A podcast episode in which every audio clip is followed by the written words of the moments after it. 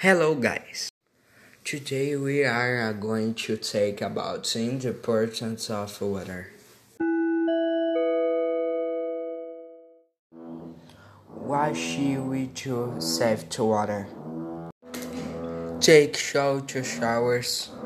Close the shower whenever possible. Keep the check closed. Water for leaks. It's very important to do anything to save. Let's take care of water for future generation. Don't waste water.